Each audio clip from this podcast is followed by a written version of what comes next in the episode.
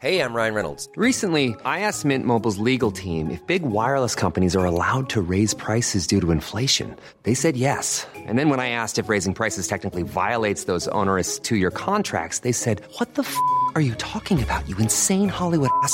So to recap, we're cutting the price of Mint Unlimited from $30 a month to just $15 a month. Give it a try at mintmobile.com slash switch. $45 up front for three months plus taxes and fees. Promo rate for new customers for limited time. Unlimited more than 40 gigabytes per month. Slows. Full terms at mintmobile.com. Hey, it's Paige DeSorbo from Giggly Squad. High quality fashion without the price tag. Say hello to Quince. I'm snagging high-end essentials like cozy cashmere sweaters, sleek leather jackets, fine jewelry, and so much more. With Quince being 50 to 80% less than similar brands. And they partner with factories that prioritize safe, ethical, and responsible manufacturing. I love that. Luxury quality within reach. Go to quince.com slash style to get free shipping and 365 day returns on your next order. Quince.com slash style.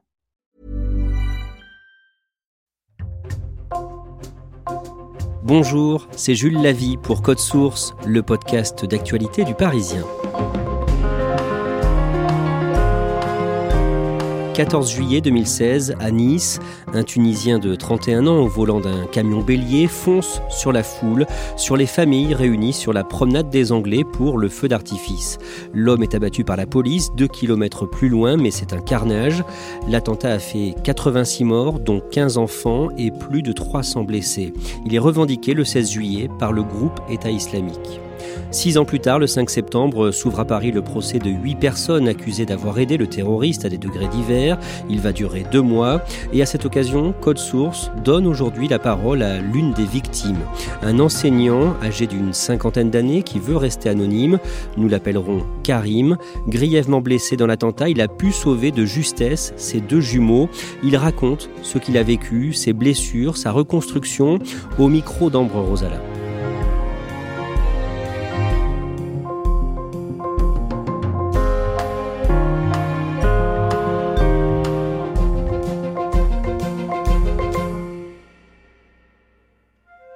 Karim a 57 ans. Il habite en Seine-Saint-Denis, dans un appartement où il vit seul.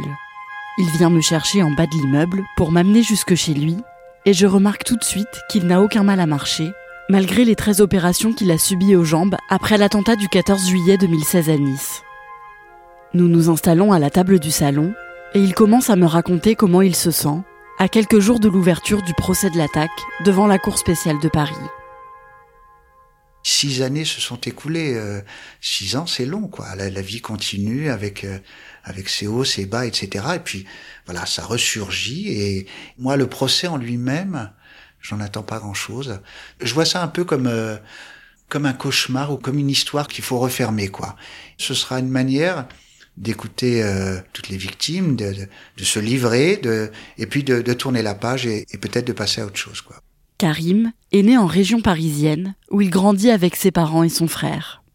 Je suis un, un enfant euh, fils d'immigrés algériens. J'ai grandi dans la religion musulmane, mes parents priaient et euh, il y avait le, toutes les traditions liées à, à l'islam. Et puis avec le temps, petit à petit, je m'en suis détaché. J'estime que je peux vivre sans et je m'en porte pas si mal. J'ai jamais été euh, un religieux. Je respecte tous ceux qui prient et toutes les religions, mais je ne me sens pas religieux ni proche d'une religion quelconque. Karim fait toute sa scolarité en région parisienne. Après le bac, il obtient une maîtrise d'administration économique et sociale et il devient professeur d'économie en classe de BTS en 1991 à 26 ans. Il se marie avec sa compagne en 1998 et la même année, ils ont des jumeaux, un garçon et une fille. Karim et sa femme divorcent quelques années plus tard, mais ils restent en bons termes. En juillet 2016, Karim, son ex-femme et leurs deux enfants de 18 ans doivent partir en vacances tous les quatre à Arcachon, en Gironde.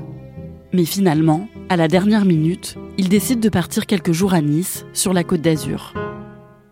On est arrivé le 13 au soir, on s'est installé, avec, était présent avec moi mon ex-femme qui avait eu des problèmes de santé, qui avait souhaité nous accompagner. Donc elle était là, mes deux enfants. Et on arrive à Nice. En début de soirée, on a été se promener, on a été sur la promenade. Il y avait des concerts de jazz. On est rentré pour dîner et on est ressorti le soir pour euh, assister au feu d'artifice du 14 juillet. Et au retour, euh, j'ai proposé de m'arrêter à un glacier, euh, de prendre une glace. Et puis euh, mon entourage a dit non, non, rentre. On a marché sur la promenade. Ma fille qui était à ma gauche, côté plage, mon fils côté droit et mon ex-femme côté droit. Et puis à ce moment-là, bah écoutez, ça a été le, le trou noir. Je n'ai plus aucun souvenir. Quoi.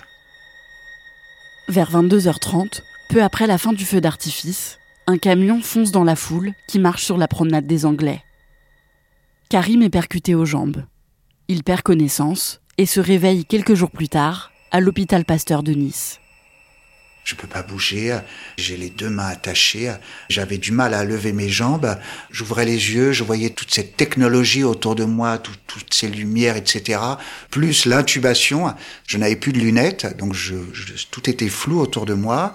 Je ne pouvais pas parler parce que l'intubation bloque les cordes vocales. J'avais que l'audition. J'étais comme un, un amas de chair. La vie de Karim n'est plus en danger et les médecins ont réussi à sauver ses jambes, mais il ne sait pas s'il pourra remarcher un jour.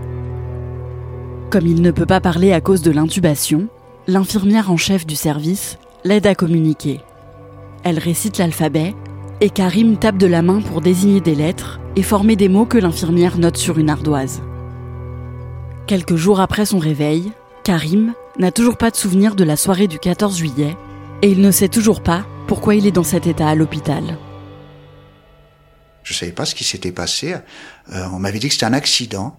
Le fait de savoir que c'était un accident, ça m'a rassuré presque, comme si c'était de l'inattendu, enfin quelque chose qui n'était pas prémédité. Après, il y a mon frère qui est venu, qui m'a dit que c'était un fou. Il m'a dit c'était un attentat, mais c'était un fou, comme s'il voulait me rassurer. Et après, il m'a dit il y a eu 80 morts. Quand il m'a annoncé qu'il y a eu ces 80 morts, j'en ai pleuré. Je sais pas pourquoi, mais je, je me suis vu dans cette foule et je me suis dit, j'étais, j'ai vécu une scène avec les enfants, mon ex-femme, etc., où 80 personnes, ah, il y en a eu 86 en tout, je crois, euh, sont mortes autour de moi et 400 blessés, etc. Et je suis là, en, en vie, quoi. Après ça, ses enfants commencent à lui raconter ce qui s'est passé ce soir-là. Mon fils m'a dit, tout s'est passé en quelques secondes. On marchait en ligne droite. Euh, tu t'es mis à crier, attention au camion fou. Je l'ai pris par l'épaule et je l'ai poussé côté rue. Lui-même en a profité pour pousser sa mère. J'ai poussé ma fille côté plage, mais il m'a manqué peut-être un dixième de seconde pour la rejoindre. Et à ce moment-là, le camion m'a percuté et m'a roulé sur les jambes. Mon fils s'est relevé quelques secondes après, il m'a dit je t'ai vu au sol, les bras en croix. Et quand il s'est approché, il a vu que, il m'a dit on voyait tes os, les os de tes jambes, on voyait du sang jaillir de partout. Et après, bon, les secours qui commençaient à arriver, le temps d'arrêter une ambulance, et emmené euh, en extrême urgence à l'hôpital Pasteur. Je suis rentré en coma euh, pendant quelques jours. Malgré ce que lui raconte son entourage, Karim ne se souvient toujours de rien. On m'a ramené mon ordinateur et là j'ai essayé de remonter un peu le fil et je suis parti dans, j'allais dire dans une quête pour essayer de retrouver des images, des photos me concernant. Je voulais me voir euh, sur place, quoi. Je passais des heures sur Internet à essayer de voir. Euh, J'avais fait quelques photos juste avant l'attentat, donc j'ai les tenues de tous ceux qui étaient avec moi. Et dès que je vois quelqu'un qui est habillé un peu de la même façon, je zoome, je dézoome. J'ai tout essayé, rien. J'en ai fait défiler des milliers. Je ne me suis jamais vu. Donc je n'existe pas dans cet attentat. Je n'ai pas de souvenir. Et pourtant, euh, les blessures, les, les, hospitalisations, tout est là, quoi. Je suis un peu comme un, une personne qui veut faire un deuil, quoi. J'ai besoin. Je sais que ça va me choquer quand je vais voir le camion en image me, me percuter, mais au moins je vais mettre des images dans mon esprit et voir ce qui s'est passé. Ça va me permettre de passer à autre chose, quoi. Les médecins retirent à Karim la sonde d'intubation et il peut recommencer à parler petit à petit. Il est toujours alité et on lui fait plusieurs greffes osseuses et greffes de peau. Il frôle l'amputation, mais les greffes prennent et Karim commence la rééducation. En septembre 2016, Deux mois après l'attentat, il demande à être transféré dans un hôpital parisien pour se rapprocher de chez lui. Il est transféré en avion, puis en ambulance, à l'hôpital des Invalides à Paris. J'ai vu cette vue là sur le pont Alexandre III. Je, je connaissais pas du tout les Invalides. J'avais jamais été aux Invalides. Je me suis dit, je vais passer plusieurs mois ici. Au, début de l'extérieur, ça m'a plu. Puis après, quand je suis arrivé dans les locaux, c'est tout vieux ici. Alors que j'avais quitté un, un, hôpital euh, moderne, quoi. Et je me suis dit, je tiendrai pas le coup. Et finalement, euh, je suis tombé sur un médecin, euh, docteur Le Guillou. Dès que je suis arrivé, il a mis une batterie de, de personne autour de moi, une batterie de tests et d'examens, et tenait absolument que je sois sur un fauteuil. Le lit, c'est fini. Ici, vous êtes là pour récupérer. Et on m'a mis tout de suite dans un fauteuil roulant. Et euh, le lendemain, je crois, j'ai commencé à circuler. Et là, ça a été, j'ai senti tout de suite l'autonomie. Mon programme, c'était kiné le matin, kiné l'après-midi, et puis après le reste du temps, je sortais. quoi. J'étais dans les Invalides, je découvrais euh, les locaux, je rôdais dans, les Invalides. Après, j'ai commencé à tourner un peu autour, et puis après, j'ai commencé à faire tous les musées autour, à, à aller à Montparnasse. J'ai découvert Paris en fauteuil roulant électrique. J'aurais préféré vivre autre chose, mais euh, ça m'a permis de bien me soigner. quoi. Karim est opéré à nouveau plusieurs fois à l'hôpital des Invalides. Et à chaque fois, malgré ses lourdes interventions, il se met en tête qu'un jour il remarchera. Je passais mon temps aux invalides dans mon fauteuil roulant à regarder les gens. Je me disais voilà, celui-là il marche, il marche à plat, celui-là il marche comme ça. Il faut bien dérouler le pied, etc. Et j'avais tous ces exercices que je faisais. Euh, j'en faisais même trop quoi. Je, je voulais remarcher quoi. C'était mon objectif. J'étais présent à toutes les séances de kiné. Je faisais tous les exercices. Je les refaisais dans ma chambre. Je faisais un peu de sport. Euh, j'avais demandé à ce qu'on m'apporte des élastiques. Je faisais des étirements. Même dans ma chambre, on m'interdisait de me lever. Il y avait un radiateur en métal. Je me mettais, euh, je calais mon, fauteuil roulant et je, je, me relevais juste pour juste pour voir ce qu'il y avait derrière la fenêtre. J'avais une belle cour euh, en automne et je voulais absolument voir ce qu'il y avait dans cette cour. Quand je me suis levé, une aide-soignante qui est venue, qui m'a qui m'a un peu engueulé quoi. L'idée de retrouver la marche, c'était, ça devenait obsessionnel. Ah, c'était, mais je n'avais que ça en tête. Pour espérer remarcher, Karim doit attendre de pouvoir commencer sa rééducation dans l'eau, dans une piscine. Mais tant qu'il a des grèves de peau, il ne peut pas se baigner pour éviter les infections. Puis son médecin lui annonce qu'il n'y a plus aucun risque pour lui et qu'il peut aller dans l'eau. Au moment où j'ai le droit à la piscine, on vous prend dans un gros fauteuil qu'on soulève, on vous met dans l'eau. Et là, j'ai commencé à faire les premiers pas. Et là, j'ai eu comme une, une renaissance, quoi. L'idée que, alors c'était dans l'eau au début, par petits pas, etc. Mais je savais que je remarcherais. Et après, il a fallu attendre plusieurs semaines, plusieurs mois pour euh, me relever euh, aux invalides et commencer petit à petit à, à remarcher, quoi. Une partie des invalides est réservée à l'hôpital, mais d'autres parties du monument, un musée et une cathédrale par exemple, sont ouvertes à la visite. Karim commence par faire quelques pas avec un déambulateur dans le couloir devant sa chambre d'hôpital, et petit à petit, il arrive à se déplacer à son rythme avec des béquilles dans les invalides. Chaque jour, il regarde les escaliers qui mènent vers le premier étage du monument, ouvert au public, et il espère qu'un jour il réussira à les grimper. Il se lance en mai 2017, deux mois après avoir recommencé à marcher. Et je n'avais pas dit au chirurgien ni au, au kiné, mais je, avec mes deux béquilles, marche après marche, j'ai réussi à monter, je crois que c'est une quinzaine de marches. Et quand j'arrive en haut, j'ai enfin pu rentrer. Et quand j'arrive, on me demande mon ticket. Et je dis, quel ticket? Je dis, je suis à l'hôpital à côté, c'est gratuit. Non, non, monsieur, on peut pas vous laisser rentrer tant que vous n'avez pas de ticket. Et là, je me suis énervé. J'habite là, je, regarde ces escaliers depuis des mois, j'ai envie de les monter, et là, au moment où j'arrive en haut, vous me demandez un ticket. Et j'ai, euh, il y avait un touriste euh, anglais qui parlait français, qui a été me chercher un ticket, et après, les vigiles qui étaient à l'entrée se sont excusés, m'ont dit on est désolé, on doit comptabiliser chaque personne.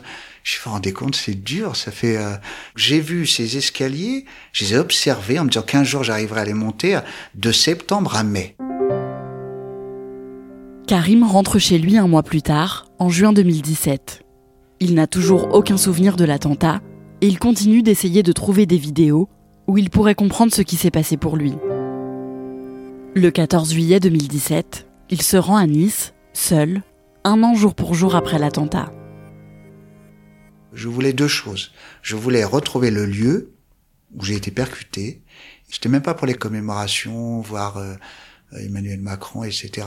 C'était surtout mettre des images sur les lieux, retourner sur la promenade des Anglais, et avec mon fils, par téléphone, avec euh, Google Maps, etc. À tel endroit, on était en face de telle chose. Euh, je lui ai montré la caméra, ça s'est passé. Non, il m'a dit recule un peu, etc. J'ai mis des images sur les lieux où ça s'est passé. Il m'a dit voilà, on était là à ce moment-là, c'est là où tu as poussé ma fille euh, vers l'escalier, c'est là où tu m'as poussé, etc. Donc voilà. Et je voulais retourner à l'hôpital. Je m'y suis rendu, je me présente, etc. Dans le couloir, je voyais des infirmiers ou des gens qui me croisaient, qui se retournaient, qui me regardaient. Sur le coup, j'ai pas compris. Je dis mais mais ces personnes me connaissent quoi, elles m'ont vu. L'infirmière en chef qui s'était bien occupée de moi m'a pris dans ses bras. Elle était très émue parce qu'elle m'a dit mais ça a été un choc pour vous, mais mais ça a été un, un choc énorme et ça reste un choc pour nous. Donc après elle m'a tout raconté, elle m'a tout montré. C'était dans telle chambre, c'était votre lit. Et après, il y a le chirurgien.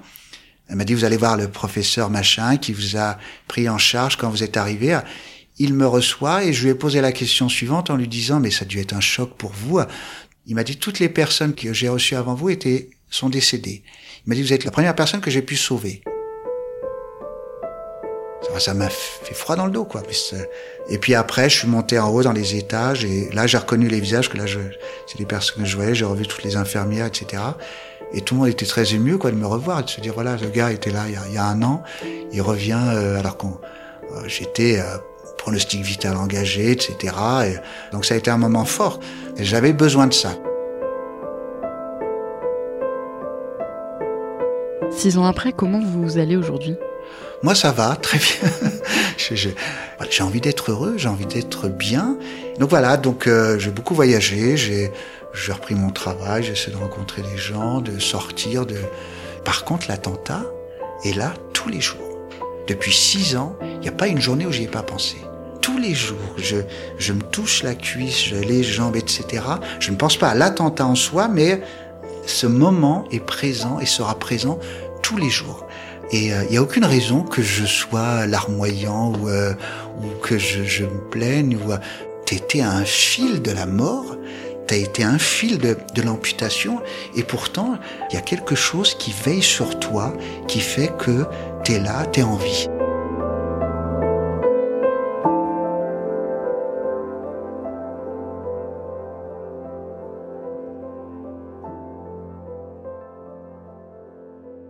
Est-ce qu'on sait comment vont ces enfants aujourd'hui, ces jumeaux qui ont 25 ans maintenant et qui avaient 18 ans au moment des faits?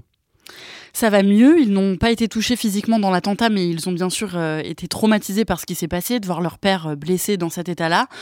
Karim m'a dit que ça avait été difficile pour eux euh, les premières années après l'attentat, surtout pour son fils, mais qu'aujourd'hui ça allait beaucoup mieux. D'un mot, est-ce qu'il a conscience de les avoir sauvés avec ses gestes réflexes juste avant d'être euh, lui-même percuté par le camion? Alors je pense qu'il en a conscience, euh, qu'il le sait, mais il m'en a pas vraiment parlé pendant l'interview. Et c'est un peu particulier pour lui parce qu'il n'a euh, aujourd'hui encore aucun souvenir de ce qui s'est passé au moment de l'attentat. On l'a entendu dans ton sujet, Karim a envie de voir les images du moment où il a été percuté par le camion, il en ressent le besoin. Est-ce qu'on sait si ces images existent?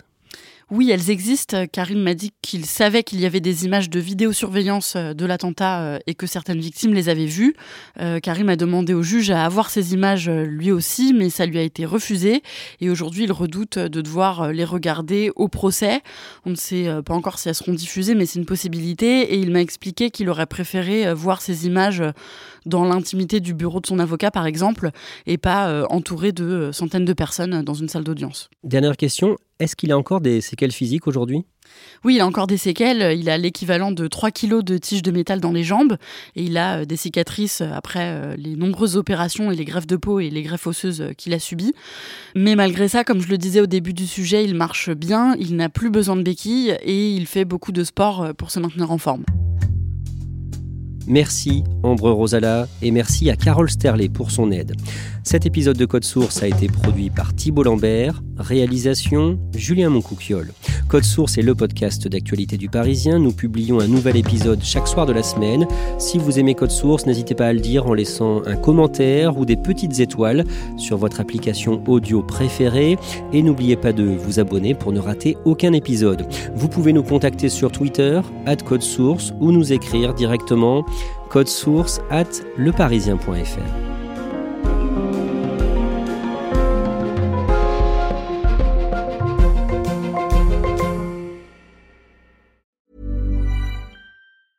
Planning for your next trip? Elevate your travel style with Quince. Quince has all the jet setting essentials you'll want for your next getaway, like European linen, premium luggage options, buttery soft Italian leather bags, and so much more. And is all priced at 50 to 80% less than similar brands. Plus, Quince only works with factories that use safe and ethical manufacturing practices.